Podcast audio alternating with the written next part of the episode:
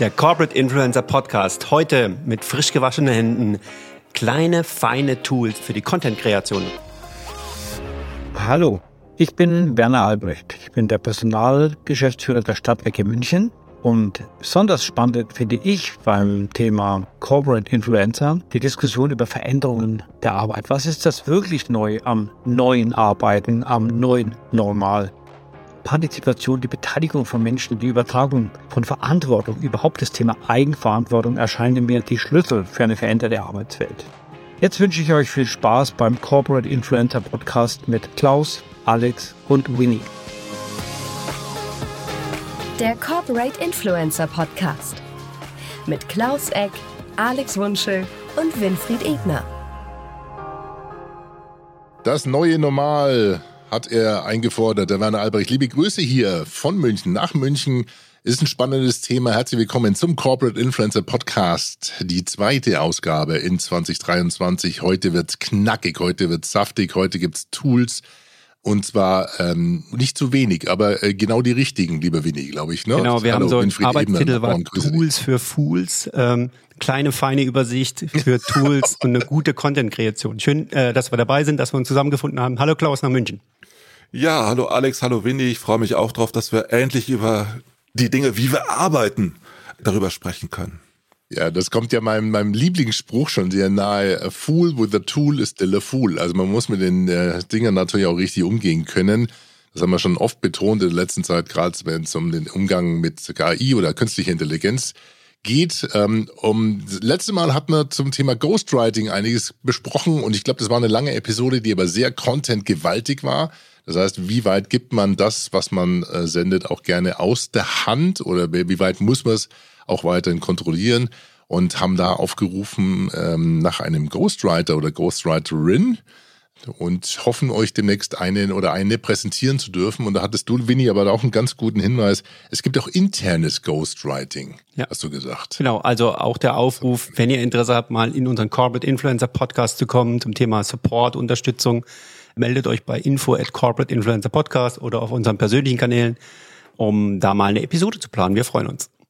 Genau, aber wir suchen keine Ghostwriterin oder Ghostwriter, sondern wir suchen wirklich eine Unterstützung im Produktionsprozess. Äh, Mehr dazu unter dem Link. Ähm, Der Klaus hat auf LinkedIn und auch in die Corporate Influencer Gruppe gepostet. Da steht, wen wir suchen und es wird super spannend. Glaubt mir, denn dann darf man auch mit den beiden Kollegen oder mit uns dreien ganz hart durch diese Tools arbeiten, die wir heute empfehlen. Und es gibt drei große Bereiche. Winnie, du hast das Ganze für uns vorbereitet. Was schauen wir uns heute genau Sehr, an? sehr gerne. Also ähm, wir schauen uns heute drei Bereiche ein. Der Plan ist durch jede, äh, jedes Tool einmal durchgehen. Der Vorteil ist, wir nutzen alle diese Tools. Also es geht um das Thema Rechercheplanung für das Thema Contentproduktion, dann gute Tools zum Thema Schreiben und das dritte, das Thema Visualisierung. Wie können wir uns unterstützen lassen beim Thema Visualisierung?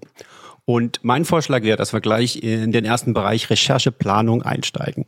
Und äh, ich würde gerne Klaus fragen. Klaus, was ist denn dein Tool um das Thema? Du bist im Internet und du findest erst, was praktisch ist. Ähm, was ist da dein Haupttool, was du nutzt? Für die Recherche nutze ich halt äh, zahlreiche Tools, aber ein wichtiges Tool ist einfach für mich Pocket, weil ich über Pocket wunderbar festhalten kann, auch was äh, über was ich dann schreibe. Also das heißt, ich halte das in, regelmäßig fest, wenn ich auf Twitter etwas sehe oder auf LinkedIn, auf Pocket, das ist ein Bookmarking-System, aber ich nutze inzwischen auch seit neuesten Readwise, das ist ein ähnliches Tool. Über diese beiden habe ich einfach die Möglichkeit, äh, das Ganze zu sammeln und die wichtigsten Passagen in den Texten auch zu highlighten. Highlighten heißt, dass ich dann die wichtigsten Zitate einfach schon habe, wenn ich darüber was schreiben will. Sehr schön.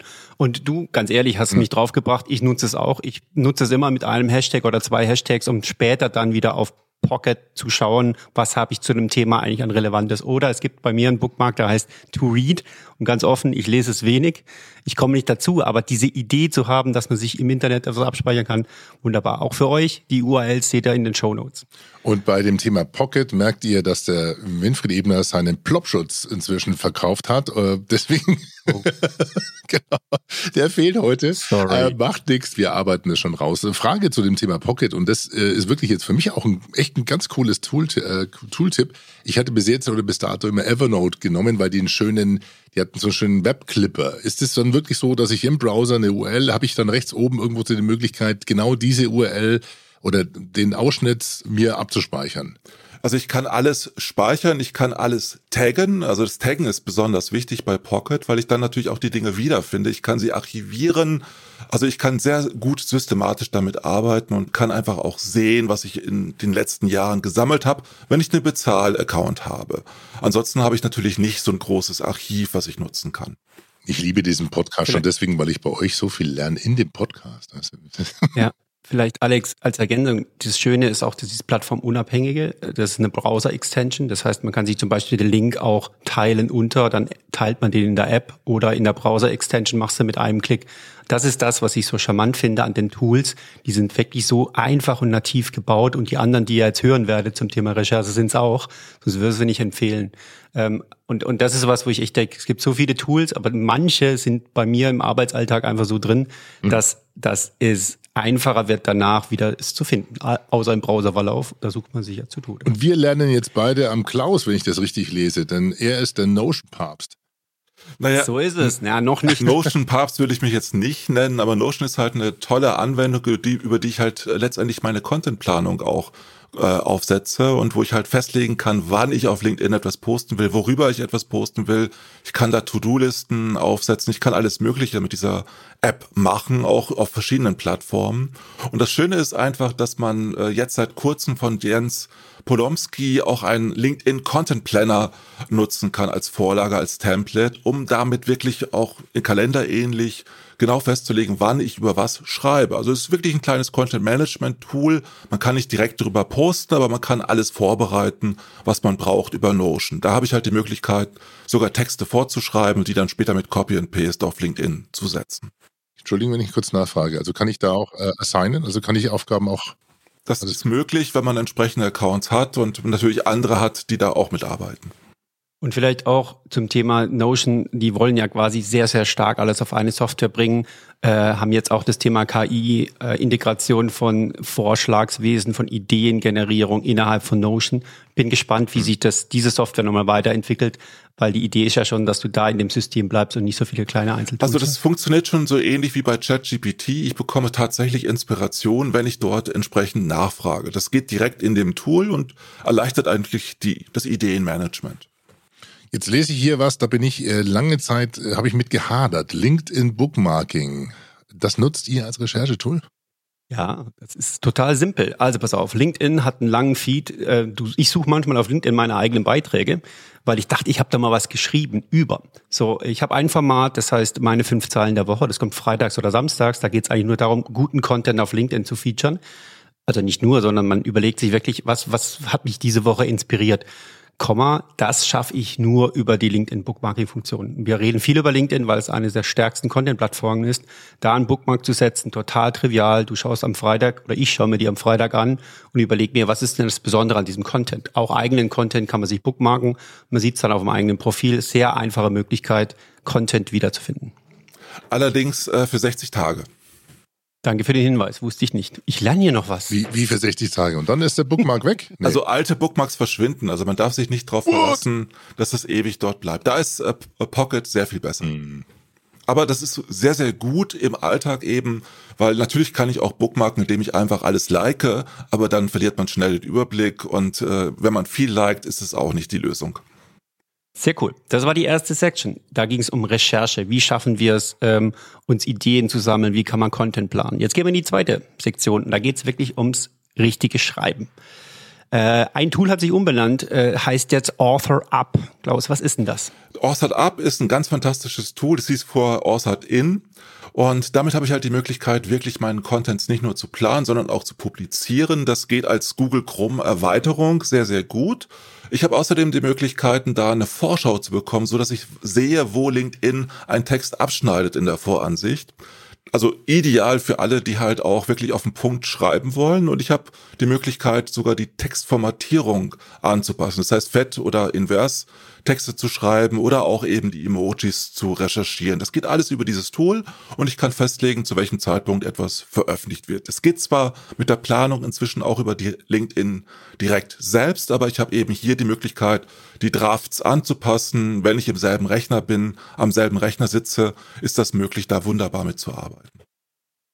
Vielleicht als Ergänzung jetzt wieder das Content Format hat meine fünf Zeilen der Woche. Da ist die Vorlage jetzt in Authored In drin, äh, in Authored Up seit neuestem. Äh, und ich habe die Möglichkeit quasi in der Vorlage die Vorlage immer zu erweitern. Ähm, richtig gutes Tool. Äh, früher ja. mit anderen Tools versucht, das Format zu verändern, um, um Aufmerksamkeit in der ersten Zeile zu bekommen. Somit äh, kann man es relativ gut machen mit Authored Up. A-U-T-H-O-R-E-D UP, also dieses englische authored, für alle, die jetzt gerade zuhören. Wir wissen, alles sind des Englischen mächtig, aber ähm, nicht, dass jemand Otter, Ottert ab oder sowas. Es gibt ja auch Otter AI. Jetzt Keine nicht, Otter. Keine genau. Otter. Äh, nicht damit. Äh, vielleicht jetzt da mal ein, ein Danke an den Klaus. Als ich vor, glaube zehn Jahren mal mit ihm gesprochen hat über das Thema Schreiben, äh, hat er mir eine App empfohlen, die bis heute mein Begleiter ist. Wie heißt die denn, Klaus? Die heißt Day One und ich äh, nutze sie auch seit über zehn Jahren, um Online-Tagebuch zu äh, betreiben. Und das ist halt als Inspirationsplattform wunderbar, weil ich darüber halt Bilder, Texte einfach sammeln kann, die auch natürlich zuordnen kann nach verschiedenen Themenfeldern, wenn ich das will. Ich kann da regelmäßig einfach äh, schreiben und weiß auch auf verschiedenen Plattformen, wo das dann zu finden ist. Und ähm, der Alex hat in der letzten Episode gesagt, er hat keinen Bock auf Schreiben.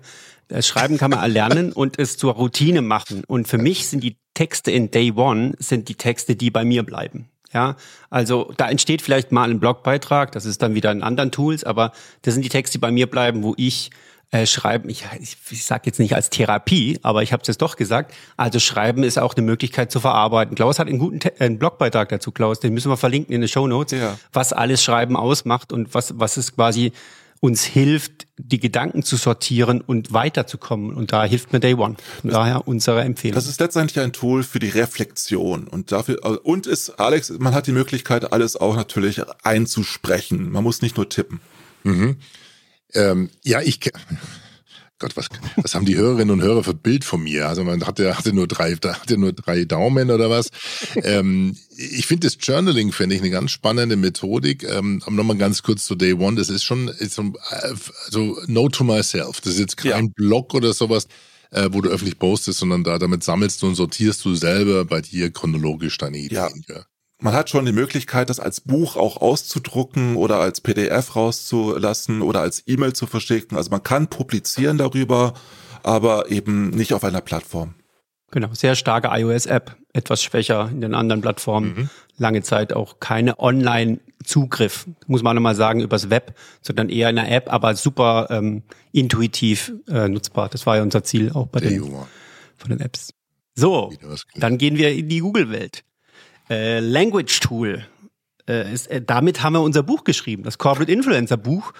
Äh, haben wir mit Language Tool geschrieben. Was macht das, Klaus? Ja, also letztendlich hast du uns jetzt geoutet, Winnie. Wir haben letztendlich über eine KI unser Buch geschrieben. Wir geben es zu. Jetzt ist es raus. Wir haben die ganzen Grammatik- und Rechtschreibfehler extra weglassen wollen und haben deshalb auf Language Tool gesetzt, weil das wirklich fantastisch ist, was Grammatik- und Rechtschreibfehler angeht. Äh, es findet das wirklich und wir haben festgestellt, dass wir unserem Lektor, glaube ich, nicht ganz so viel Arbeit gemacht haben. Aber hallo, also das Feedback ist ja immer der, der ich würde sagen, ein Moment of Truth, äh, wenn das äh, Skript einen bestimmten Tag, ich weiß den Tag noch, den 24.11.2021, äh, Richtung Lektorat geht und dann Feedback kommt, hey, ist super Text, freuen uns sehr drüber. Und das haben wir zu großen Teilen der Arbeit mit Language Tool, auch eine Extension im Google Chrome Browser zu verdanken. Warum? Ich schreibe alle meine äh, LinkedIn-Blogtexte, alles auf dem Google Doc. Das heißt, ich sehe jedes Mal, wenn ich einen, äh, wenn ich einen kleinen Fehler mache, wenn ich einen Semantikfehler mache, wenn ich einen Rechtschreibfehler mache, das wird mir alles unterkringelt äh, und hat für mich von der Textqualität teilweise das Vier-Augen-Prinzip ersetzt. Ganz wichtig dabei, ihr braucht das gar nicht vorzuschreiben, das funktioniert auch webbasiert direkt auf LinkedIn. Das heißt, wenn ihr auf LinkedIn etwas schreibt, funktioniert das als Erweiterung wunderbar im Google Chrome Browser. Das heißt, ich bekomme die Korrektur bei jedem Kommentar äh, wenn ich den schreibe auf LinkedIn und vermeide dadurch Rechtschreib- und äh, Flüchtigkeitsfehler. Und es ist ja, soweit ich das jetzt gelernt habe, ähm, erkennt es ja automatisch auch die Sprache. Also bei Word hast du relativ schnell, du musst die Rechtschreibung einstellen, nach was soll er dann prüfen, nach Deutsch, Englisch und dann gibt es ein Hassel und das hilft mir echt. Äh und es ist, gibt jetzt auch ein Update. Man kann auch quasi neue die Sätze komplett umformulieren lassen. Also à la ChatGPT. Hmm, okay. Now we're talking. Also mein Vorschlag wäre, dass wir über ChatGPT äh, drüber fliegen und einen Verweis auf unsere Episode aus dem letzten Jahr setzen, weil äh, da haben wir ja wirklich ein paar Inspirationen gegeben, wie man äh, ChatGPT als Inspirationstool nutzen kann. Ich würde gern rübergehen auf ein Snippet, äh, was ich sehr häufig nutze, und zwar ist es TextBlaze. Das ist auch eine Google Chrome Extension gibt dir die Möglichkeit, Texte zum Beispiel, äh, wenn man Direktnachrichten schreibt oder eine Beantwortung einer Informationsanfrage zum bestimmten Thema, wo man immer weiß, ich will diese drei Links teilen, äh, dass man die auf einen Shortcut setzt im Browser, ist auch browserbasiert. Man hat quasi, schreibt die Direktnachricht, macht dann einen Shortcut, äh, drückt Tab und dann, äh, nee, die Leertaste muss man drücken äh, mit dem äh, mit der Extension und dann äh, funktioniert das wunderbar und es kommt ein wunderbares Textstück raus, was man vorher selbst geschrieben hat. Also von daher, das nutze ich auch sehr häufig, wenn, besonders wenn es Richtung Standardantworten bei Direktnachrichten geht. Das ist ja eine Alternative zu Phrase Express, was es auch noch gibt. Dankeschön. Ja, der Mac macht das ja auch. also ich habe die Auto, Autokorrektur beim Mac kann ich doch auch schneller. Ja, okay, gut. Also ich nutze es viel. Warum? Weil ich äh, mehrere Sachen habe, wo Menschen mich ansprechen, bestimmte Informationsbedarfe haben und ich auf vier, fünf Quellen verweisen möchte. Da verwende ich es häufig. So, das war der zweite Teil. Jetzt lass uns in den dritten Part gehen. Und dann visualisieren wir. Genau, ein Klassiker bei der Visualisierung. Und ich meine, ich habe lange damit gehadert, weil ich ein Photoshopy, ich bin so ein Adobe-Kind, ja. Also ich habe die, die große Creative Suite und dann, dann zahlst du schon so viel und dann willst du nicht auch noch irgendwo aber äh, wir machen schon seit äh, langer Zeit über Canva, zum Beispiel über Marketing Club, die ganzen äh, Header und so. Canva ist bei euch hier als Tipp für, ich glaube, im Moment ist es auch so, dass die Episodencover vom Corporate Influencer Podcast, von dem weltberühmten Corporate Influencer Podcast, von dem weltberühmten Canva-Designer WE aus B stammen. genau. Wenig Canva sich da herum. Canva. Ich kann was. Du kannst. Nein, ähm, ich finde es ich find's deshalb interessant. Also vieles von dem, was Design auch ausmacht, also wo ein Designer davor mit, ist ja in Canva drin. Habe ich einen goldenen Schnitt, funktioniert das einigermaßen. Viele der Vorlagen äh, sind für die, die keine Designer sind, eine echten Goldschatz, weil sie das nicht sich aneignen müssen, sondern das in der Software drin ist.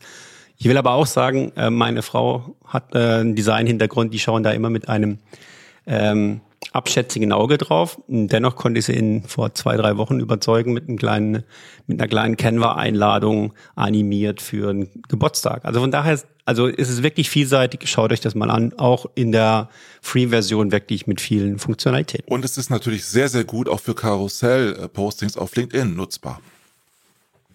Und ich glaube, das ist der beste Segway, den wir machen konnten, jetzt zu meinen drei Tipps, zu diesen bildgebenden AI-Tools zu schwenken. Denn ich habe jetzt gestern erst wieder ein äh, TikTok-Video gesehen von jemandem, der eine komplette Modemarke ähm, innerhalb von zehn Minuten kreiert, designt und auch dann die Creatives hat machen lassen über Canva, indem er sozusagen eine Kombination aus ChatGPT, haben wir schon erwähnt, Canva und zwischendrin aber auch diesen Tools, die ich euch jetzt gerade vorstellen will, das hat er kombiniert. Wahnsinnig spannende Geschichte. Und was nimmt er? Äh, das wären meine Tools für Bilder, das heißt bildgebende AI. Und da kann ich nur auf ein Video verweisen, das alles zusammenfasst, das vergleicht alle drei, nämlich DAL-E, also DAL-E, das ist dieses OpenAI, OpenAI-Projekt, was neben ChatGPT und Playground und Whisper läuft und was ja sehr schöne ähm, Avatare erstellt. So hat man es kennengelernt und da hat es da auch so ein bisschen auch seine Grenzen, weil es mit, sehr mit äh, Diffusion arbeitet und das ist so die Methodik dahinter. Und da kommt auch dieser zweite Tipp her. Stable Diffusion heißt das, also S-T-A-B-L-E und dann Diffusion.com äh, zeigt auch, welche Möglichkeiten im äh, KI-Bereich im Moment herrschen, automatisiert sozusagen kreative Elemente zu erstellen, grafische Elemente zu erstellen. Und das dritte wäre dann mit Journey, MID, Journey. Das ist ein bisschen komplexer, aber ist weitaus mächtiger, läuft leider nur auf Discord. Und auch da ist es so, die Kombination ist ganz spannend. Du gehst einfach her und chattest mit ChatGPT und sagst, okay, jetzt äh, erstelle mir bitte mal ein kurzes Briefing für eine Grafik, die das und das und das machen soll. Und diesen Prompt sozusagen, den dann ähm, ChatGPT ausspuckt, kann man kopieren und bei Midjourney sozusagen eingeben und bekommt da dann die grafischen Elemente zu ähm, zugewiesen bzw. erstellt und kann die verfeinern. Also mit diesen drei Tools solltet ihr mal testen und mhm. mal ein bisschen spielen, denn das ist echt, äh, zeigt die Macht in der bildgebenden Variante. Ähm, und das wird unser Content-Kreationsprozess, glaube ich, sehr anreichern, sehr bereichern. Das geht wahrscheinlich auch viel weiter als bei Lensa, oder Alex?